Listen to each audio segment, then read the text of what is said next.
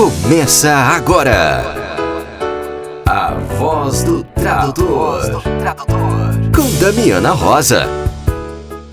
Sábado, 30 de março de 2019, dia de A Voz do Tradutor, o podcast da Escola de Tradutores. Sejam muito bem-vindos.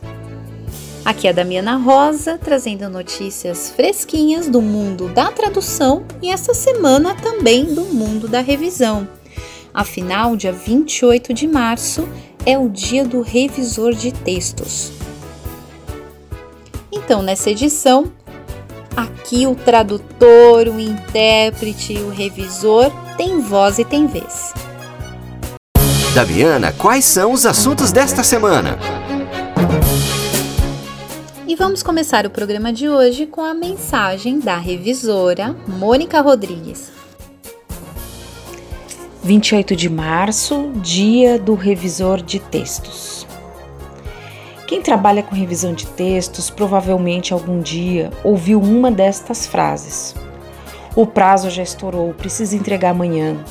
O texto está ótimo, é só corrigir alguns errinhos. Ah, você é bom em português? Pode dar uma lidinha nesse texto para mim? A revisão de textos vai muito além de uma lidinha ou olhadinha no texto. Como disse brilhantemente o tradutor e escritor Gabriel Perissé, abre aspas, o revisor é um caçador de distrações, fecha aspas. As distrações que o autor deixou passar no texto, uma vírgula que faltou, um erro ortográfico, uma regência verbal inadequada, um salto de texto, aquele espaço a mais na linha e etc. Mas quem ouve isso logo pensa: puxa, mas até o corretor do Word faz esse trabalho. Felizmente, o corretor do Word ainda não é capaz de substituir o revisor de textos. E existem muitos detalhes que apenas o olhar humano bem treinado e muito conhecimento é capaz de detectar em um texto. Nos meus cursos, sempre busco transmitir para os meus alunos a paixão que tenho pela profissão a revisão de textos é um dos poucos ofícios que permite aprendermos sobre diversas áreas, como geografia, biologia, espanhol, entre outras. Vou citar alguns exemplos. Foi revisando que aprendi que o IBGE é a melhor fonte de consulta sobre mapas, que a terminologia do corpo humano sofreu mudanças no final da década de 1990 que em publicações de cunho geográfico existe diferença entre os termos lugar e local, que em 2010 a língua espanhola passou por uma reforma ortográfica e mais outros tantos aprendizados. Além de aprender coisas novas, outra coisa que todo revisor ama é ver seu nome estampado na página de créditos. Ah, isso dá um orgulho danado. Aquela sensação de mais uma missão cumprida. E quando a banca examinadora elogia o trabalho do revisor, nossa, é bom demais. O revisor é aquele que também aprende com os próprios erros, é. E para isso precisa ser suficientemente humilde a fim de evoluir cada vez mais na carreira. Vamos combinar que a soberba não cai bem para ninguém, não é mesmo? Se você é autor, seja lá do que for, livro, tese, TCC, artigo científico, revista, seja grato aos revisores que fizeram com que seu texto ficasse ainda melhor. Você não imagina o trabalho que dá revisar um texto. Tem uma autora que se chama Cornélia Funk. Vocês me desculpem a minha pronúncia, não sei se está correta, e ela é autora do livro Sangue de Tinta e dedicou algumas linhas de agradecimento aos revisores de sua obra. Vou citar aqui a passagem onde ela faz o agradecimento em seu livro. Os revisores Jutta Kirchner e Udo Bender, que sacrificaram muitas horas para, com rigor e conhecimento especializado, encontrar os possíveis últimos erros de composição. Tomara que outros autores valorizem o trabalho dos revisores. E para finalizar, como no dia 28 de março, comemora-se o Dia do Revisor de Textos, desejo a cada revisor muito, mas muito sucesso profissional. Um forte abraço a todos. Quem também nos mandou uma mensagem para lá de especial pelo Dia do Revisor de Textos é a nossa colega Ana Elisa Ribeiro, autora do livro Em Busca do Texto Perfeito. Vamos ouvir. Olá, meu nome é Ana Elisa Ribeiro, sou professora aqui em Minas Gerais, no Centro Federal de Educação Tecnológica de Minas Gerais, e sou há muitos anos revisora de textos, né? Às vezes com mais, às vezes com menos intensidade nos trabalhos, na divisão aí dos trabalhos com as minhas tarefas de professora. Mas o importante hoje é desejar um feliz dia do revisor a todos esses profissionais mesmo que eles não saibam direito se são revisores, copydesks, preparadores, redatores, é, revisores de provas e todas essas coisas que a gente é, passa todos os dias, né, para atuar e até para cobrar os nossos trabalhos. É, muito, eu conheço vários revisores muito bons, muitos revisores que são sempre recomendados. É, o meu eu desejo felicidade a todos eles e sempre muito trabalho é, e trabalhos que, que sejam dignos, né? que sejam trabalhos uh, que valham a pena, que não sejam um desrespeito à formação dessas pessoas. Muita felicidade para todos e muito sucesso também. Quem escolhe essa carreira é uma carreira ligada ao texto, à linguagem, aos livros também, né? aos, aos a produção editorial, é, sabe que é uma carreira é, bastante peculiar, um tanto sacrificada, né? mas muito divertida, pode ser também uma fonte inesgotável de conhecimento. Abraço a todos. Que tal uma pausa para o café? Na voz do tradutor, entrevista hoje o nosso cafezinho especial da semana é com a nossa amiga revisora Caroline Seco. Tudo bem, Caroline? Oi, Damiana, tudo bem e com você? Seja bem-vinda. A voz do tradutor também é a voz do revisor. Obrigada, é um prazer estar aqui. Conta pra gente, Caroline, como é que surgiu o seu interesse para o mundo da revisão? Lendo. Acho que a maioria, né? Deve ter começado lendo alguma coisa. Eu gosto é. muito de ler desde criança. E eu estava na área de administração, mas eu sentia que não estava exatamente no lugar certo. Tá. E lendo bastante, eu comecei a ver a parte da revisão, ver que os nomes dos revisores estavam lá nos créditos, uma coisa super legal.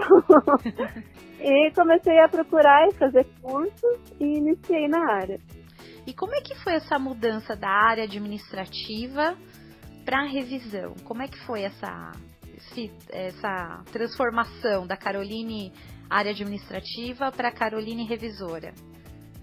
Olha, foi mais uma descoberta, né? Eu me descobri fazendo algo que eu gostava muito que eu nunca tinha tentado ainda. E também pelo fato pessoal, né? Em casa, com três crianças, eu não conseguia voltar necessariamente para dentro de uma empresa, tinha que trabalhar à distância, estudar à distância. Então, isso foi um outro fator que fez eu mudar um pouco a, de área, né? E, qual, quais são as dicas que você dá para pessoas que são de outras áreas e estão pensando em fazer carreira na área da revisão, como você está fazendo agora?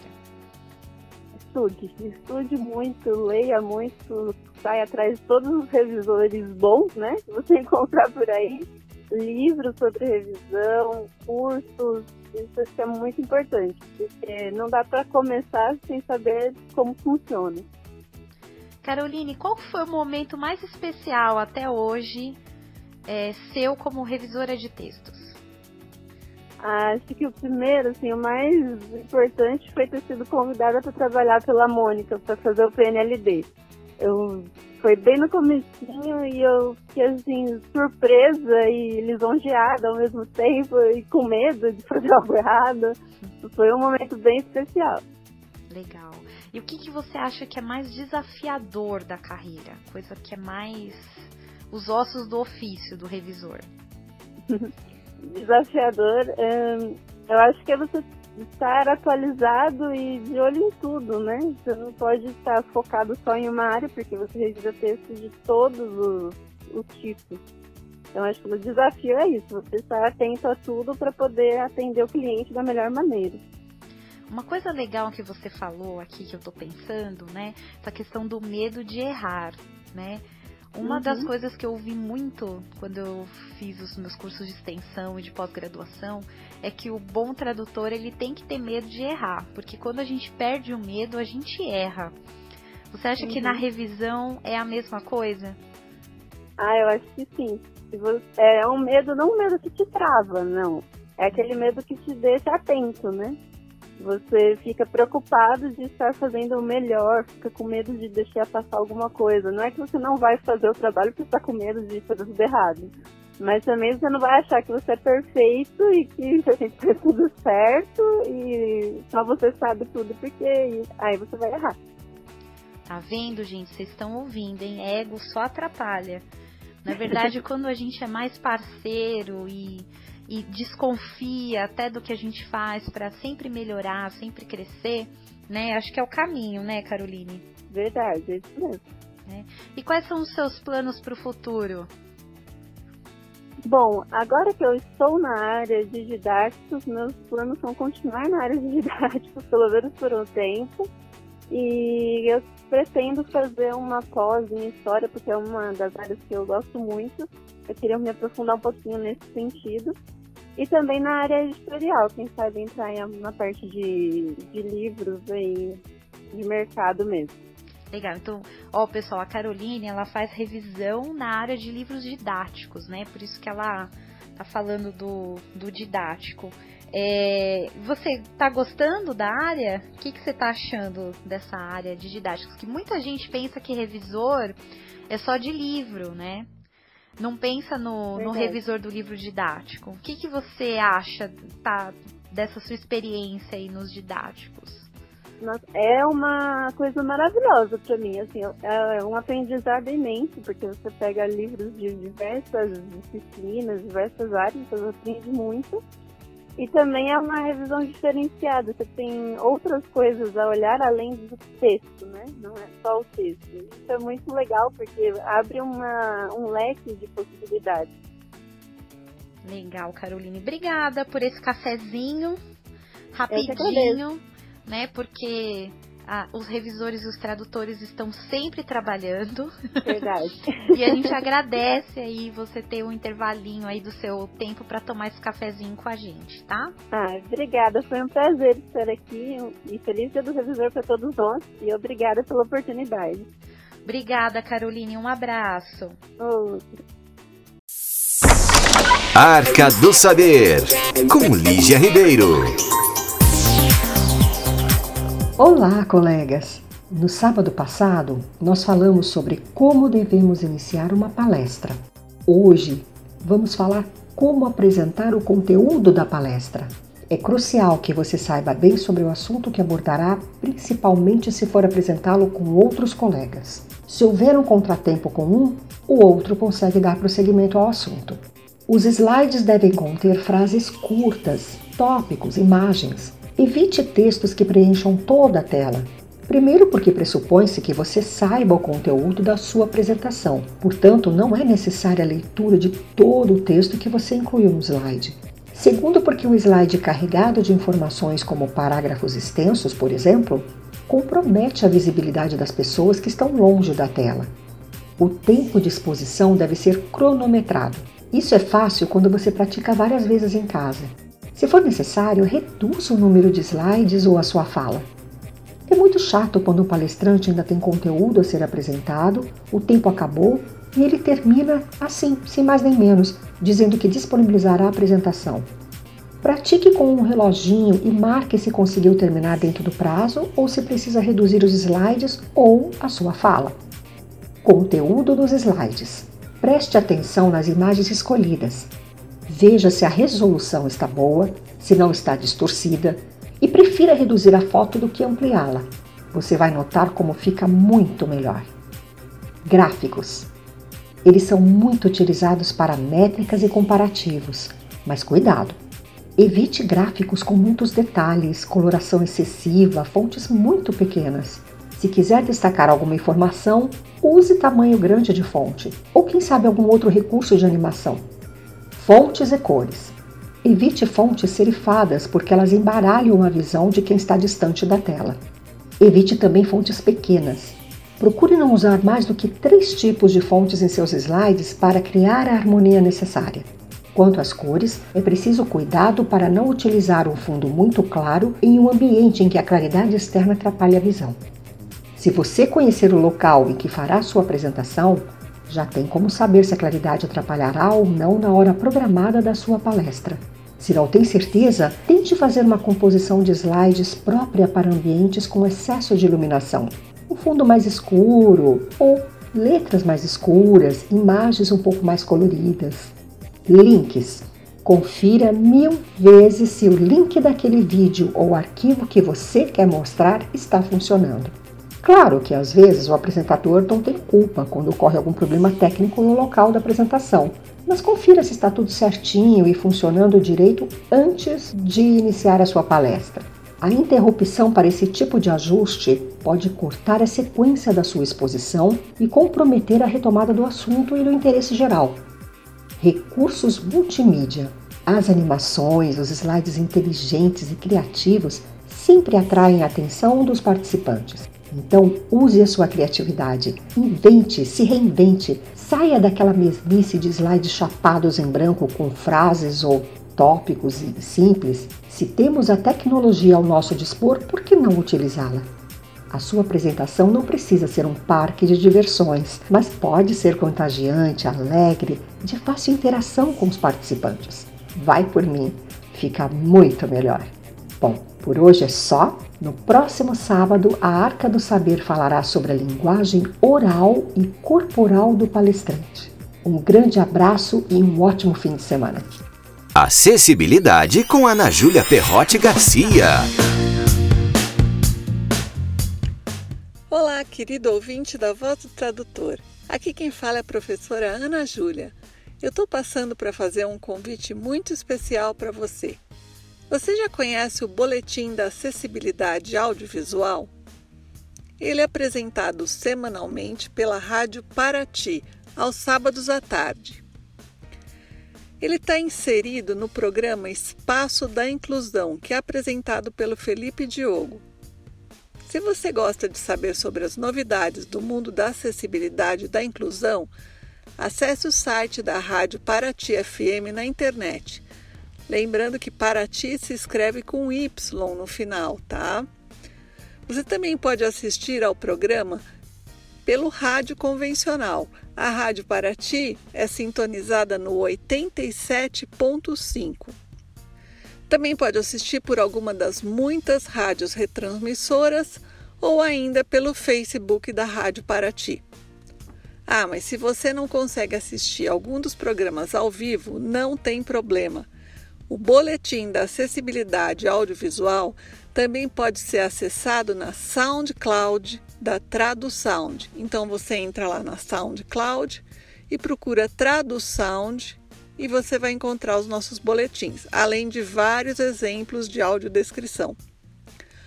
Você também pode encontrar os boletins da acessibilidade audiovisual no megafono da Audiodescrevendo.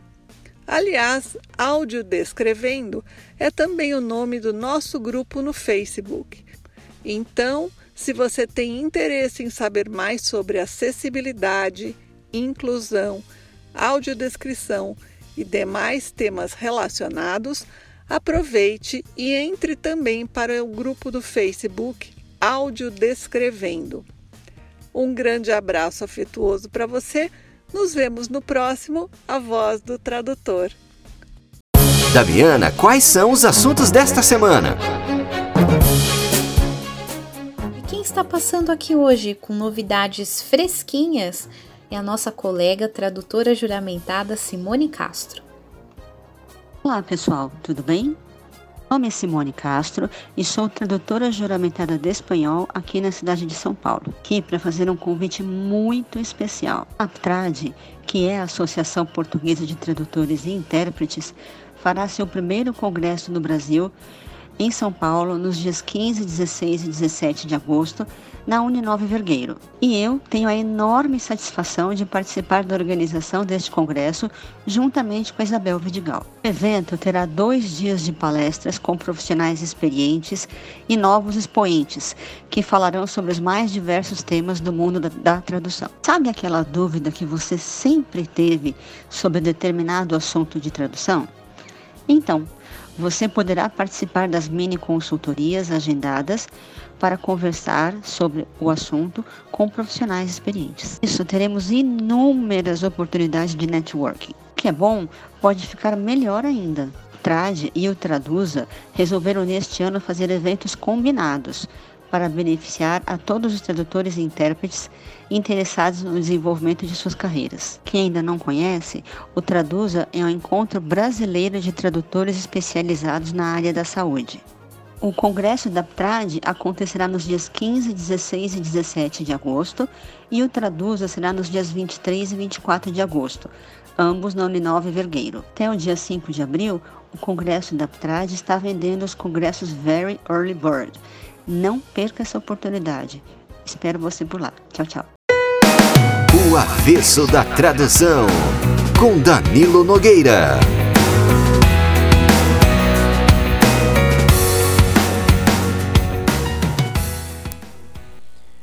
Depois da palestra do mais recente Barcamp de Tradutores do ABC, a gente ficou lanchando e conversando como de costume.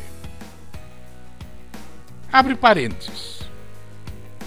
Você sabe o que é um barcamp de tradutores? Se não sabe, procure no Facebook porque há vários barcamps em várias cidades do Brasil. Se houver um perto de você, vá. Se não houver, procure organizar um na sua região. É ótimo. Fecha parênteses, voltamos ao assunto. Num dado momento, me peguei de conversa com a Cíntia, uma colega que eu tinha conhecido ali mesmo. Conversa de cá, conversa de lá. A Cíntia falou de música. Olha, falar de música comigo, principalmente de música clássica, é o mesmo que falar de banana com macaco. Falar de música e tradução ao mesmo tempo, então, nem se fala. Durante a conversa me veio à mente uma história que serve de mote para nosso encontro de hoje. É assim: eu estava no centro de São Paulo e passei ali na Breno Rossi, uma loja de discos que havia na rua 24 de maio. Entrei e comprei uma caixa de LPs com as quatro sinfonias de Brahms, executadas por uma orquestra regida por Bruno Walter. Como eu já tinha uma gravação da terceira, regida pelo inglês John Barbirolli, resolvi comparar as duas execuções. Foi uma experiência inesquecível. Ambos eram maestros respeitados e responsáveis, ambos estavam regendo orquestras de primeira linha. Ambos estavam seguindo à risca a mesma partitura, mas o resultado era muito diferente. Foi aí que eu me dei conta da semelhança entre tradução e interpretação musical porque é igualzinho ao que acontece na tradução. Dado o mesmo texto de partida, não há dois tradutores que produzam o mesmo resultado. Aliás, dado o mesmo texto de partida, não há músico nem tradutor que produz o mesmo resultado duas vezes. A gente nota isso, por exemplo, comparando os quatro ciclos completos das sinfonias de Beethoven, gravados por Herbert von Karajan em momentos diferentes de sua vida. Um dos motivos pelos quais ele regravou as mesmas peças, quando tinha tanta coisa boa para gravar, é que queria fazer uma revisãozinha do seu trabalho anterior. É mais difícil fazer esse tipo de comparação com as traduções, porque não é costume publicar duas traduções do mesmo texto feitas pela mesma pessoa. Porém, Se observarmos nosso próprio trabalho, sempre notamos que, quando a gente pega uma tradução antiga, sempre dá vontade de mudar uma coisinha aqui outra. Eu tive uma experiência desse tipo numa época da minha vida em que todo mês passava pelas minhas mãos uma publicação onde, junto com notícias novas, havia certos textos que se repetiam quase que literalmente. Não houve um mês que eu não mudasse uma que outra coisa nos textos repetitivos. Às vezes, por assim dizer, eu desmudava alguma coisa, porque me parecia que a emenda feita num determinado mês tinha ficado pior do que o soneto do mês anterior. Então eu desmudava a emenda. Se temos mais de uma interpretação do mesmo texto de partida, qual é a mais certa? É, nós temos certas execuções inaceitáveis, como temos traduções inaceitáveis, mas daí não se conclua que exista uma única correta para, digamos, determinado conto de Chesterton ou uma única execução correta para determinada sonata de Beethoven. Aliás, existe um livro interessantíssimo chamado O Soneto de Aver, de Melo Nóbrega, um autor que para mim é desconhecido, que mostra mais de 150 traduções feitas por mãos diferentes de um soneto que já foi muito famoso e hoje caiu no esquecimento. Qual dessas traduções é a melhor? Olha, eu não sei. Acho que nunca vou saber.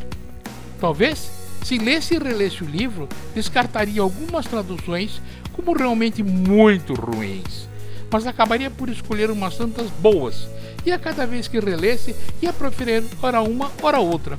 Da mesma forma que até hoje não sei se gosto mais da execução do Bruno Walter ou do John Babiroli. Porque, pelo mesmo motivo que não podemos traduzir o mesmo texto da mesma maneira duas vezes, não podemos ler a mesma tradução duas vezes do mesmo modo. Aí um grau de subjetividade bem maior do que gostaríamos de admitir. É, por hoje é só. Chega, não é? Voltamos a nos encontrar na semana que vem? Espero que sim. Até! Rede Barcamp.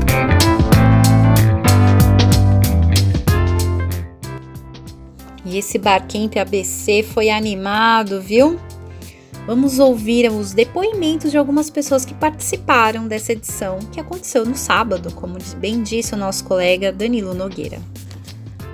Eu sou Ronaldo Soares, eu sou tradutor de língua francesa da editora Quartier Latin, que é especializada na área do direito e das ciências humanas na cidade de São Paulo.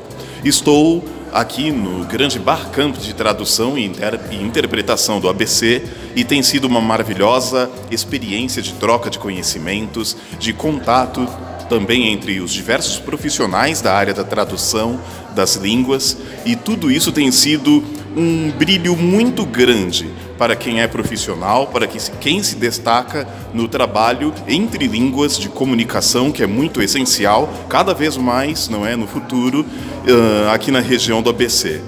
E é uma honra, um privilégio poder ouvir justamente diretamente dos profissionais da tradução que lidam no dia a dia no contato com as línguas, no contato com as áreas diversas do conhecimento, pela qual, pelas quais ah, o, o, o contato é muito importante, a tradução é muito importante, não é? E enfim, é maravilhoso, uma rica experiência que nós temos aqui no Bar Campus de Tradução do ABC. Meu nome é Maria Paula, esse é o meu primeiro barcamp. Me ensinou muita coisa sobre pesquisa, me mostrou coisas que eu já sabia, coisas que eu não sabia e foi muito interessante, vai me ajudar muito. Meu nome é Amélia, eu estou participando hoje do meu primeiro barcamp. Fui uma convidada por intermédio de um amigo. Vim conhecer um pouquinho o mundo da tradução, ainda não faço parte desse mundo, quero muito fazer parte. Acho que o evento me agregou bastante, tanto estou vendo o conhecimento das pessoas que estão participando, de todos, quanto da palestrante. Eu vi que foram dicas muito válidas, mesmo eu não sendo da área, eu vejo que são dicas que as pessoas gostaram muito e entenderam bem o sentido daquilo para o dia a dia. Eu estou muito feliz e eu espero poder participar de outros em breve. Está pensando na tradução como área para a sua vida? Estou pensando na tradução como área para minha vida, então estou conhecendo um pouquinho mais aqui. Esse é só o meu primeiro evento, com certeza. Boa tarde, meu nome é Cleiton, sou tradutor e intérprete de português, inglês e chinês. Compareci hoje ao Barcamp de, do ABC. Foi uma experiência bastante legal. Eu vim no ano passado, no, no, na edição de outubro, eu acho, não lembro exatamente, mas é sempre importante. O tema foi muito relevante, tanto da outra vez quanto hoje. Eu aprendi muito sobre buscas online, consultas de materiais e é sempre uma ótima oportunidade para a gente confraternizar com os nossos colegas tradutores e intérpretes e também aprender e, e, trazer um pouco também do que a gente já sabe e no fim todo mundo sai ganhando. É isso, pessoal. Um abraço. Hoje é dia de Barcamp São Paulo e estamos aqui ansiosos aguardando os relatos dos colegas que estão participando. Fique por dentro da agenda da Escola de Tradutores.